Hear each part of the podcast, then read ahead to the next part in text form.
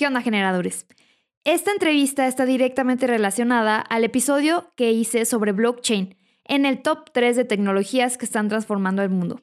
Si todavía no has escuchado este episodio, te invito a escucharlo antes de escuchar esta entrevista. Si no, no te preocupes, creo que esta entrevista nos puede ayudar bastante a ampliar nuestro conocimiento y aumentar el diálogo respecto a este tema. Giovanni es un buen amigo mío que se ha dedicado al mundo de las inversiones, especialmente al mundo de las criptomonedas, y hoy es mi invitado en este episodio.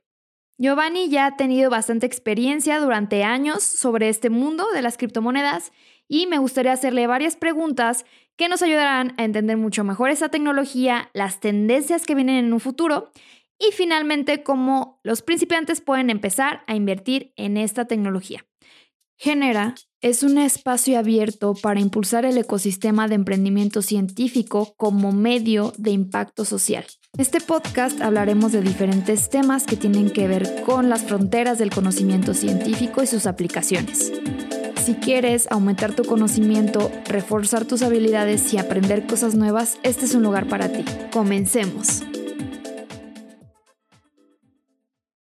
Primero me gustaría preguntarte, o más, bien que, dijeras quién eres, este, y qué haces actualmente en tu vida, o por qué, pues, este, estás en esto del blockchain y las criptomonedas. Cuéntame. Ok, vale. Pues yo soy, mi perfil es ingeniero físico, básicamente. Me especialicé un poco en análisis de datos, soy muy autodidacta, entonces eh, defino mi perfil en base a eso. Eh, me empecé a interesar por, el, por ahí del año 2015 con este, este tema. Me metí primero en Forex y empecé a investigar lo del mercado, me latió. Eh, dije, pues vamos a ver qué, qué, qué, tanto se puede sacar de aquí, ¿no? Pero vi que las ganancias eran muy bajas en cuanto al mundo de las divisas. Entonces empecé a conocer lo que es Bitcoin y las criptomonedas a partir como del año 2016, 2017 y fue allí donde empecé más a indagar en lo que era lo de la blockchain y todo eso. Y como mi perfil es justamente de ingeniero físico, me latió mucho la tecnología que había detrás. Entonces fue ahí conforme fui avanzando y fui creando un híbrido entre lo que soy de como, como científico y lo que también me gusta como en el área de la economía. Entonces fue ahí como mi principal eh, punto de partida para, para hacer lo que estoy haciendo en este momento. Oye, y cuando ¿Empezaste en física? ¿Desde entonces te llamaba la atención la economía? ¿O fue más bien durante física que te diste cuenta que te gustaba esa parte? No, fue más adelante. De hecho, lo que me cambió disruptivamente eh, fue como a mediados, yo diría que a la mitad de la carrera, donde me di cuenta cómo se creó una competencia mundial donde ya tenías que sobresalir demasiado para triunfar, ¿no? En la vida. Entonces yo dije, bueno, es muy poco probable que yo sea el 1% de la gente que, que, aporta algo significativo a mi rama, ¿no? Entonces dije, voy a tener que crear como un híbrido que me satisfaja personalmente, pero que me, que me dé un estatus un estatus bueno. Entonces dije, bueno, me gusta también la economía. Eh, justamente como a la mitad fue donde entré en razón y vi que eh, la economía movía el mundo y todo eso, ¿no? Como que fue un, no sé, eh, un golpe de suerte, podría decirlo. llegó como en el momento exacto y dije, ok, me gusta lo, lo, lo de la economía, el comercio, me metí en, en, este rollo por un amigo, de hecho. Y fue ahí como que dije, bueno, vamos a mezclar conceptos de ciencia y tecnología con, con esta rama y vamos a ver qué sale de ahí. Yo tengo conceptos claro. o bases en, en, mi área y lo mezclé con la economía, cosa que como que es eh, muy separado. La gente que está dentro de este ramo no conoce como las bases más básicas de, de las matemáticas, como las, los axiomas y todo eso. Y yo sí, entonces dije, me voy a aprovechar de eso para entender mejor este mundo, porque a fin de cuentas, eh, si partimos desde lo más básico de todas las ciencias en específico, siempre podemos partir de la base matemática, ¿no? Entonces, si desglosamos la economía en, en partes matemáticas, eh, le podemos sacar eh, ciertas cosas que los demás no están viendo. Y es ahí donde yo entré y creé este híbrido para, para mejorar para mí. Totalmente. Sí, creo que eso es lo padre de estudiar eh, matemáticas, física, como las bases del tronco común, que al parecer no, o sea, parecieran no tener una aplicación, pero en realidad sí la tienen bastante si la entiendes.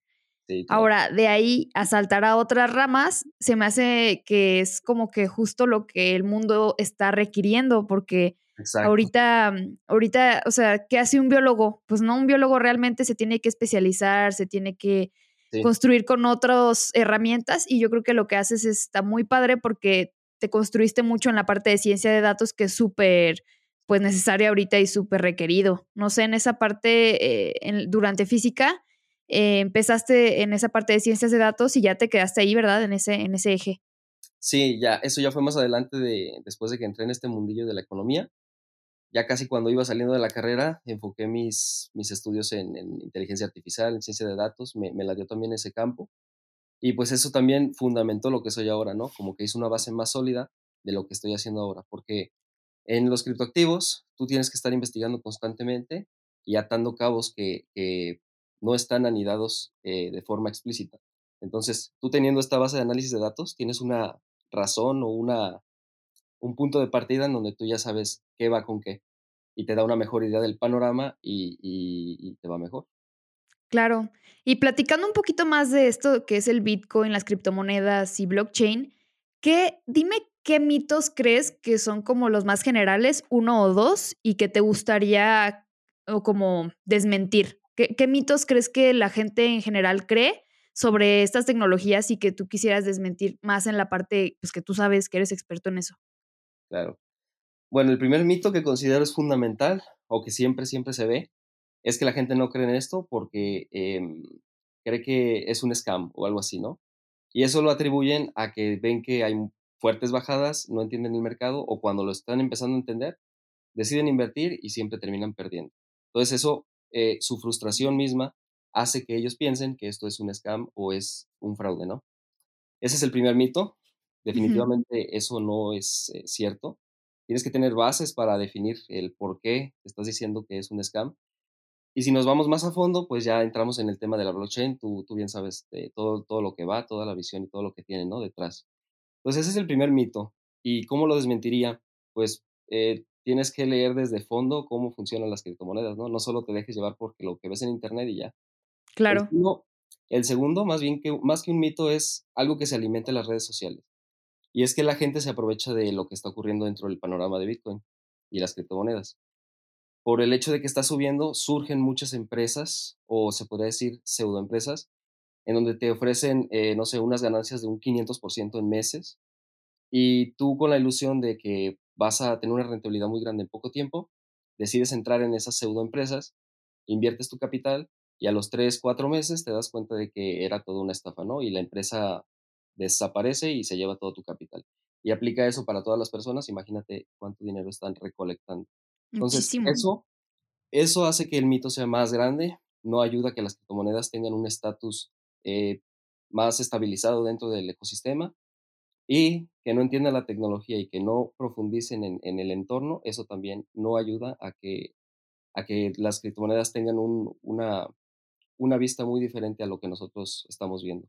Totalmente. O sea, a mí me ha pasado, ahí estamos en los grupos, ¿no? De Facebook, que típico de que manda un mensaje sin invertir nada. O sea, de verdad yo pienso como que es que la gente que cree, o sea, que, que por hacer nada, en serio, te van a dar dinero, o sea, por nada de nada, de verdad. Y aparte poniendo dinero en gente que ni conoces de ninguna forma. A mí eso me parece como hasta ingenuo, no sé. Sí, sí, y de hecho es como, no sé, creo que siguen un estatus donde como todos están en la misma burbuja, creen que es muy fácil conseguir el dinero de esta forma. Entonces, solo con meterse a un bot y regalar tu correo y, no sé, eh, tu wallet, así le llamamos a, la cartera donde se depositan las, las monedas, ya, ya vas a tener dinero en unos meses, ¿no? Pero esto es, esto es eh, para ellos beneficio, ¿no? Porque van a tener tu wallet y aparte van a tener tu correo y eso lo pueden usar en tu cuenta. Entonces ahí donde entra y se consume más el mito de, de que esto es una estafa. Sí, claro, yo diría que ese es el mito número uno porque la gente no invierte en esto porque no lo entiende y cree que es una estafa literal. Hay muchísimas personas, sobre todo personas mayores, o al menos yo las identifico así, que, que como que sienten que esto no tiene valor, que ese es el segundo mito. O sea, una cosa es que sea un fraude y, y el otro mito que me parece más importante desmentir que es que en sí Bitcoin no tiene valor.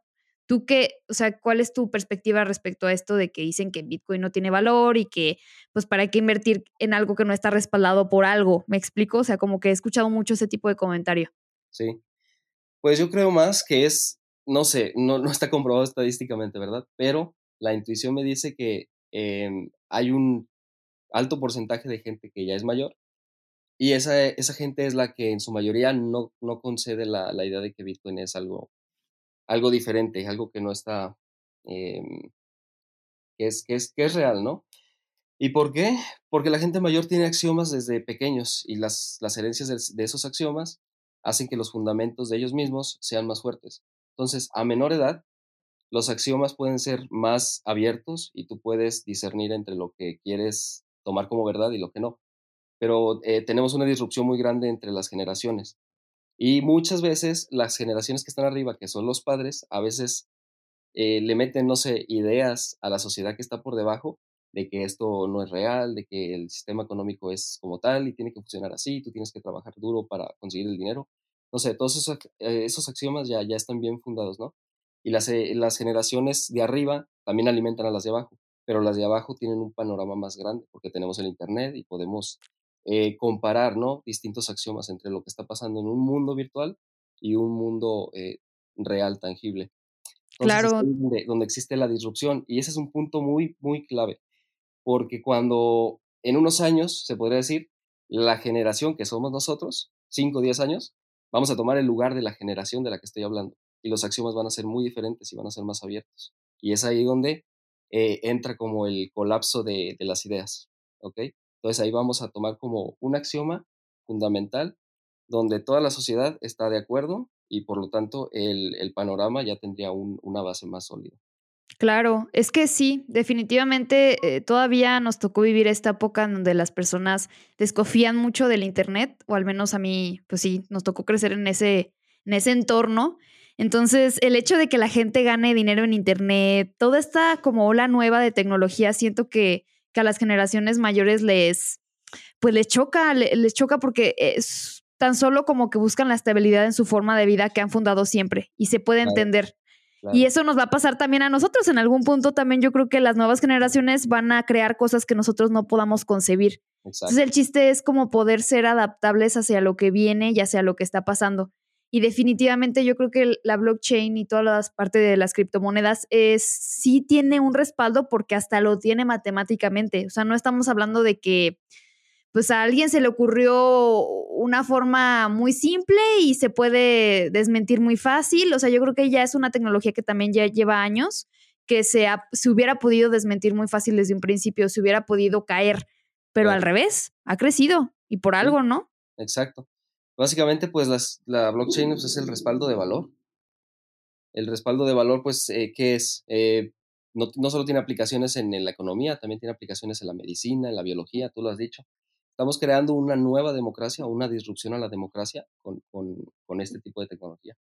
Claro, yo incluso diría que hasta una nueva economía y también por eso es tan disruptivo y la gente truena, aunque también creo que las personas, o sea, no porque la tecnología sea buena significa que va a ser utilizada de una buena manera, porque también ha habido muchas personas que la han transgiversado bastante, ¿sabes? Sí, sí, totalmente. Incluso te voy a comentar un caso. Hay una moneda que se llama Tron, no sé si lo ubicas. Sí. Básicamente está desde el 2016-2017. Está fundamentada sobre la red de Ethereum, ¿ok? Es de las más sólidas la red de Ethereum. Eh, pero esta se aprovechó por mucho por el marketing. Entonces la gente que solo quiere dinero rápido y no está viendo una visión hacia futuro de lo que es todo este ecosistema, crea contratos inteligentes o monedas ficticias para sacar beneficios o simplemente hacer un pump and dump, que es cuando compran en masa están hasta arriba y la gente que entró primero saca todo su dinero y la gente que entró al final pues se eh, pierde todo su capital, ¿no? Que haya metido. Entonces eso también le da eh, como desconfianza a las criptomonedas, pero es ahí donde también tú dices que entra el valor negativo dentro de, la, de lo que es la, la tecnología. Totalmente, sí. A mí también me ha pasado de estar ahí en esos grupos y que todo el mundo habla de Tron, como que es una moneda marketing o de verdad no sé bien ahí qué pasa, pero muchas personas la están como pues impulsando bastante y otras eh, criptomonedas que no, o sea, yo tampoco veo ninguna aplicación como la, la de la otra vez que ahí te andabas este, debatiendo. Estuvo muy padre porque, pues, no, o sea, tienen que pedirte que ingreses como a su mundo, que les des información, que les des un montón de cosas para que ellos te den tu criptomoneda y eso ya desde ahí ya pues habla de, de, lo transgiversado que está y lo que, y lo que no es transparente, cuando en realidad se supone que el blockchain es transparente. Claro falta, falta mucho camino, falta mucha tela por recorrer, hay mucho filtro que hay que poner, hay que poner filtros de, confianza, eh, filtros de estabilidad, filtros de anti-hackeo, todo eso se, se, está trabajando y lo estamos viendo, ¿no? Ya están las redes trabajando en ello como Polkadot, Chainlink, o sea, son cosas que hace 3, 4 años no estaban. Hace 4 años empezó el boom, pero ahorita está más fuerte el boom por el contexto, ¿no? En el que estamos. Está una burbuja súper también eh, global en el mundo del, del fiat está la pandemia, todo, todo eso influye y por eso es que hemos visto una subida tan drástica. Incluso es, es más drástica por el hecho de que esta tecnología es muy rápida, está creciendo constantemente, ¿ok?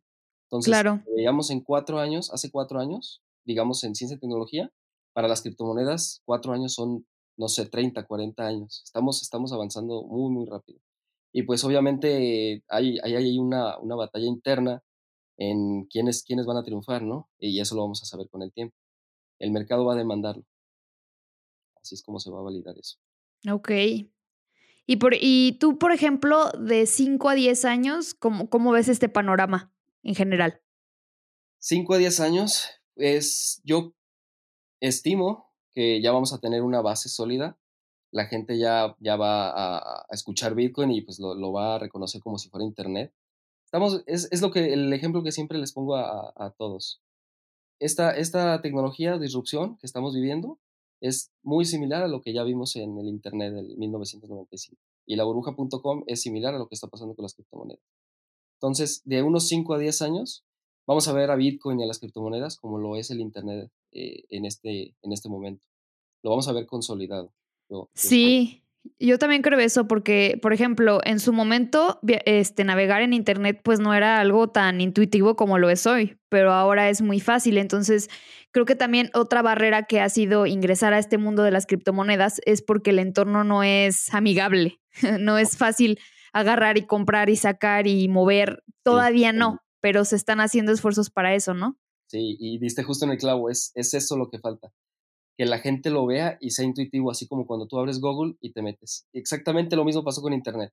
Tú te metías, por ejemplo, a Ares, cuando teníamos, no sé, 15, 14 años, nos metíamos a, a, esa plataforma y era, no sé, muy robusta, ¿no? Tú tenías que poner allá arriba lo que buscabas, al lado te aparecían todas las canciones, tenías que discernir entre cuál no tenía un virus y cuál sí.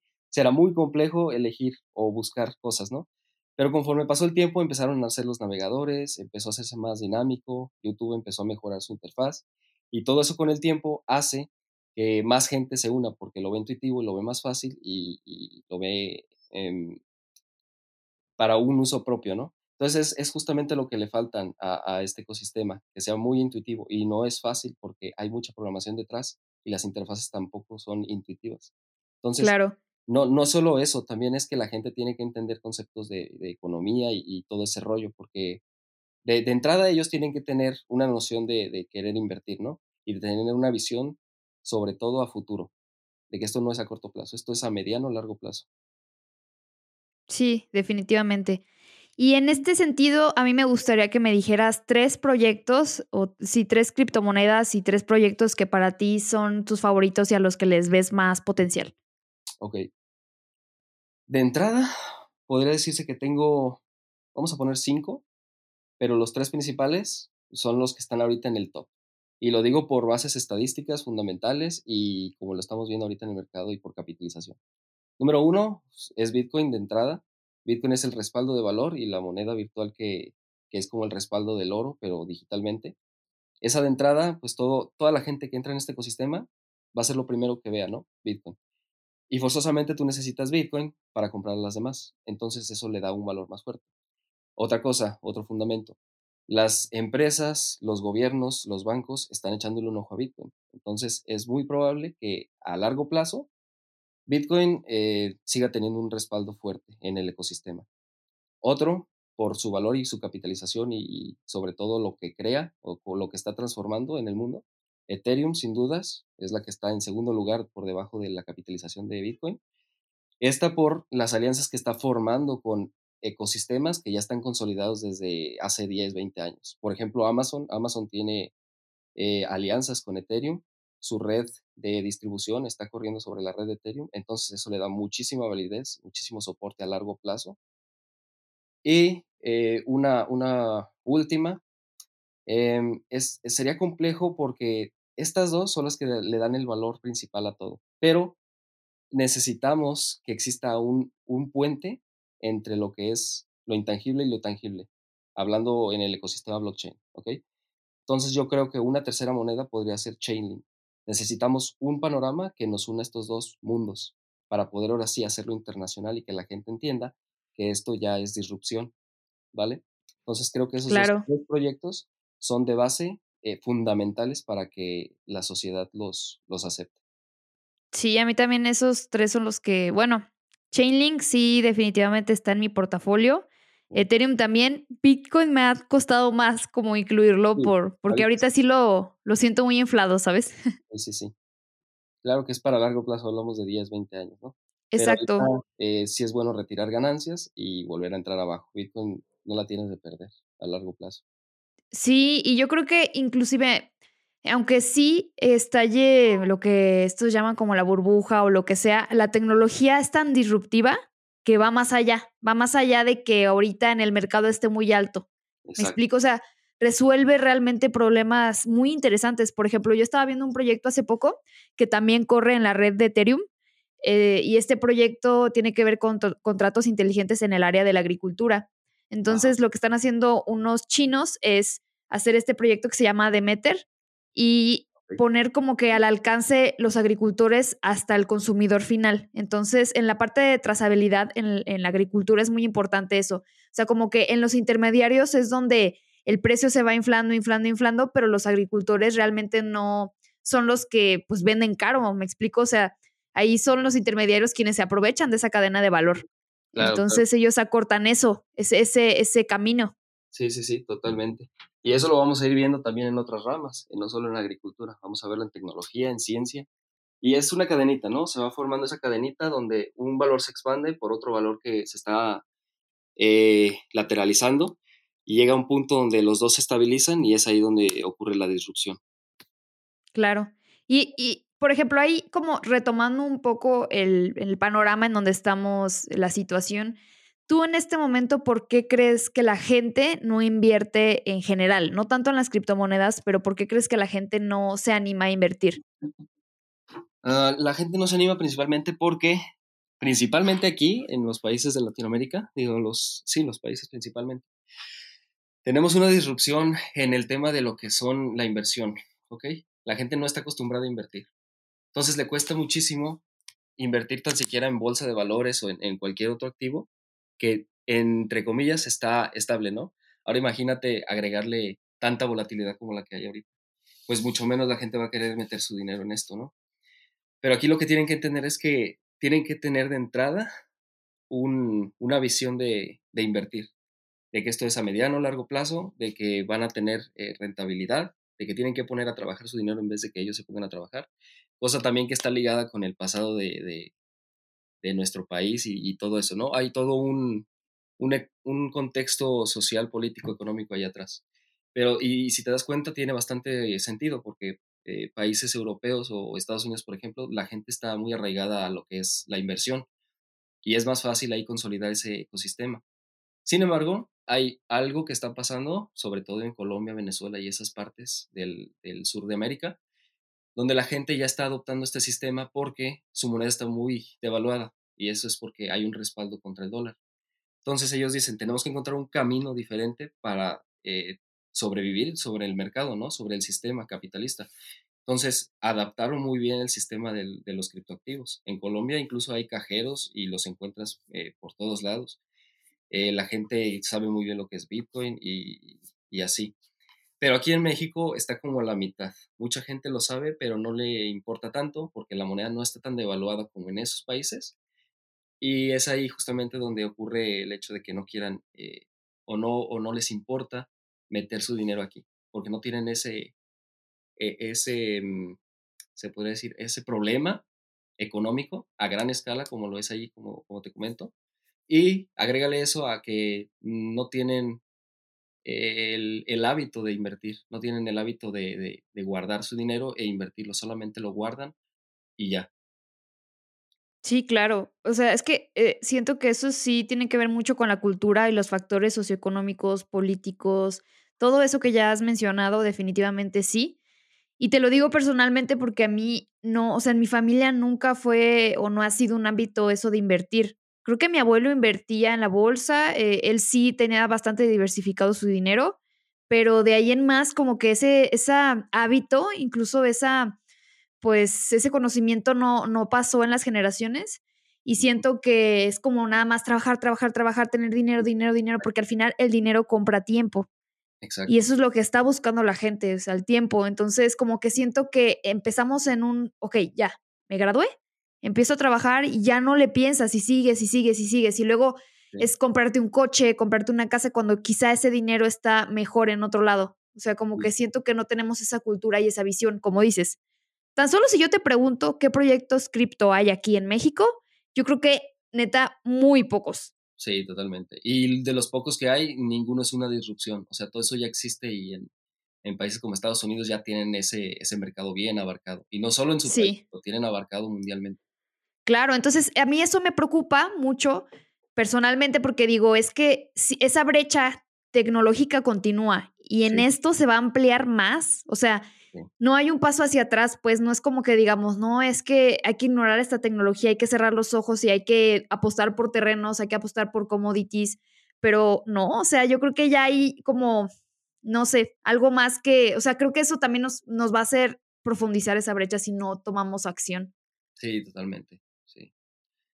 Mira, incluso podríamos tomar dos caminos para proyectos mexicanos que tengan que ver con blockchain y todo eso la competencia es súper grande, incluso más grande que las, las empresas eh, fintech o las empresas eh, SAPI que se están formando, se podría decir. Claro. Es mucho más, muy, mucho más grande, mucho más arraigado el sistema, ¿no? Entonces tenemos dos caminos.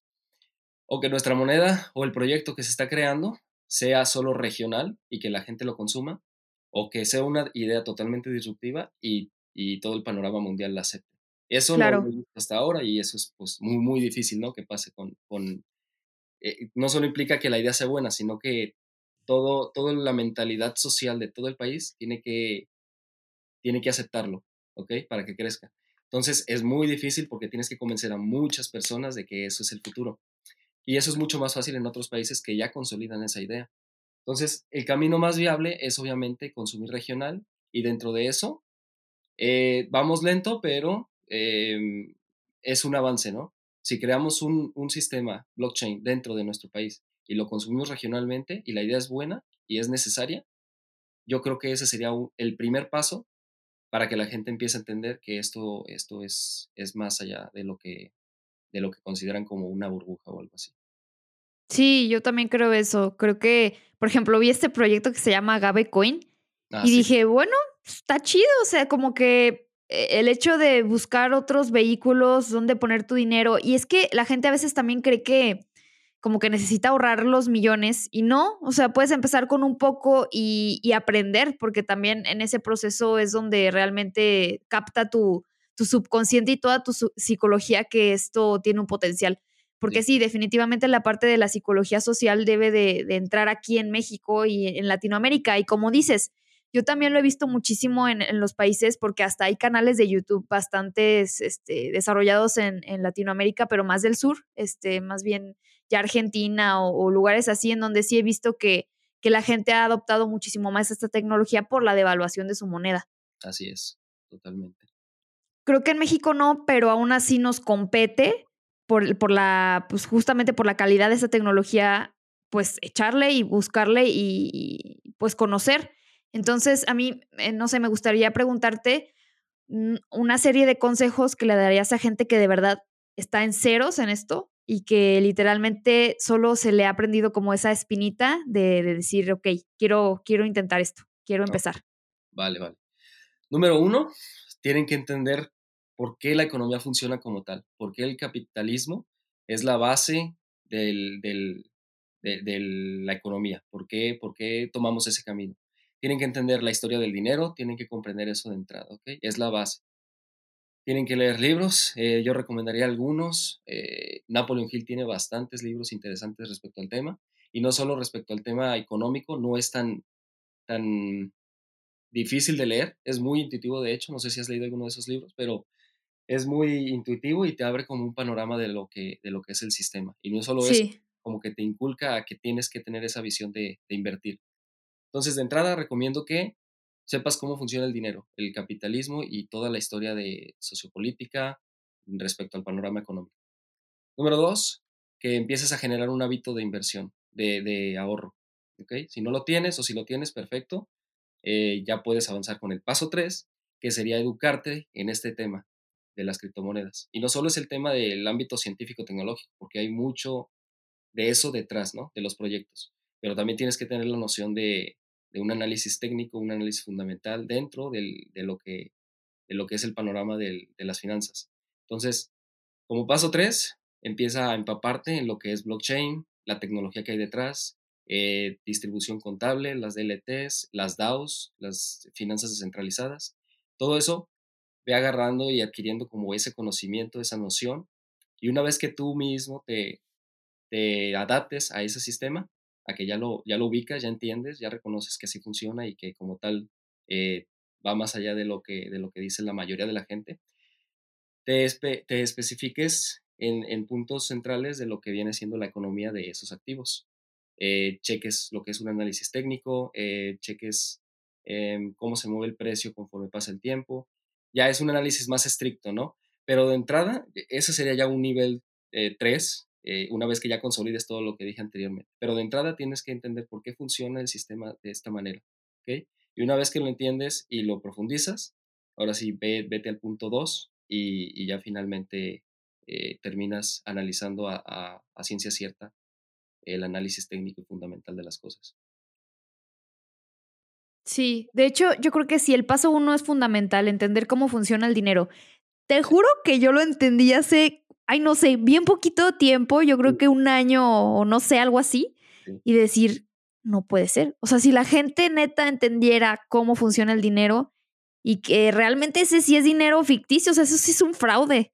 Sí, sí, totalmente. Y la gente lo acepta por justamente lo que decíamos, por eh, la brecha que existe entre las generaciones.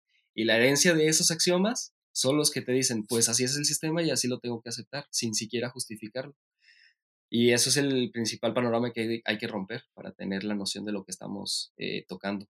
Claro, claro. O sea, eso me parece un fraude mayor que hemos eh, literalmente comido siglos tras siglos, pero está muy, o sea, cuando lo piensas es súper intuitivo, o sea, no sé por qué la gente no lo ve. Tú naces y automáticamente ya tienes una etiqueta de fecha de nacimiento, de edad, o sea, automáticamente tú ya estás en el sistema como, como básicamente un, eh, un producto. Y tienes que pagar para tener salud, pagar para tener educación, pagar para tener casa, para pagar para tener una vida digna, derechos fundamentales que los humanos tienen, pero que tienes que pagar. O sea, básicamente tu libertad está respaldada en dinero. Y ese dinero lo consigues trabajando bajo un sistema que se ha consolidado desde hace 100 o 200 años. Entonces es ahí donde tú dices, wow, nacemos y tenemos todo esto ya, ya por regla, por imposición, y nunca lo ponemos a debate, simplemente lo aceptamos. Sí, claro, porque creo que es más fácil, creo que es más fácil aceptarlo y más, sí, sencillo, literal. claro, pero igual, y cuando ya eres consciente y sabes que así funciona, y sabes que el sistema es tan grande que no lo vas a derrocar, pues busca atajos para que ese, ese sistema te, te dé beneficios, ¿no? Es lo, claro. que hacer a tu favor. Que no te aplaste. Y yo creo que, y, y, y además, creo que el entender también la comunidad. Fíjate que me parece, esto ya es como más profundo, pero he intentado como entender el punto de vista como corriente teórica económica, la parte de blockchain.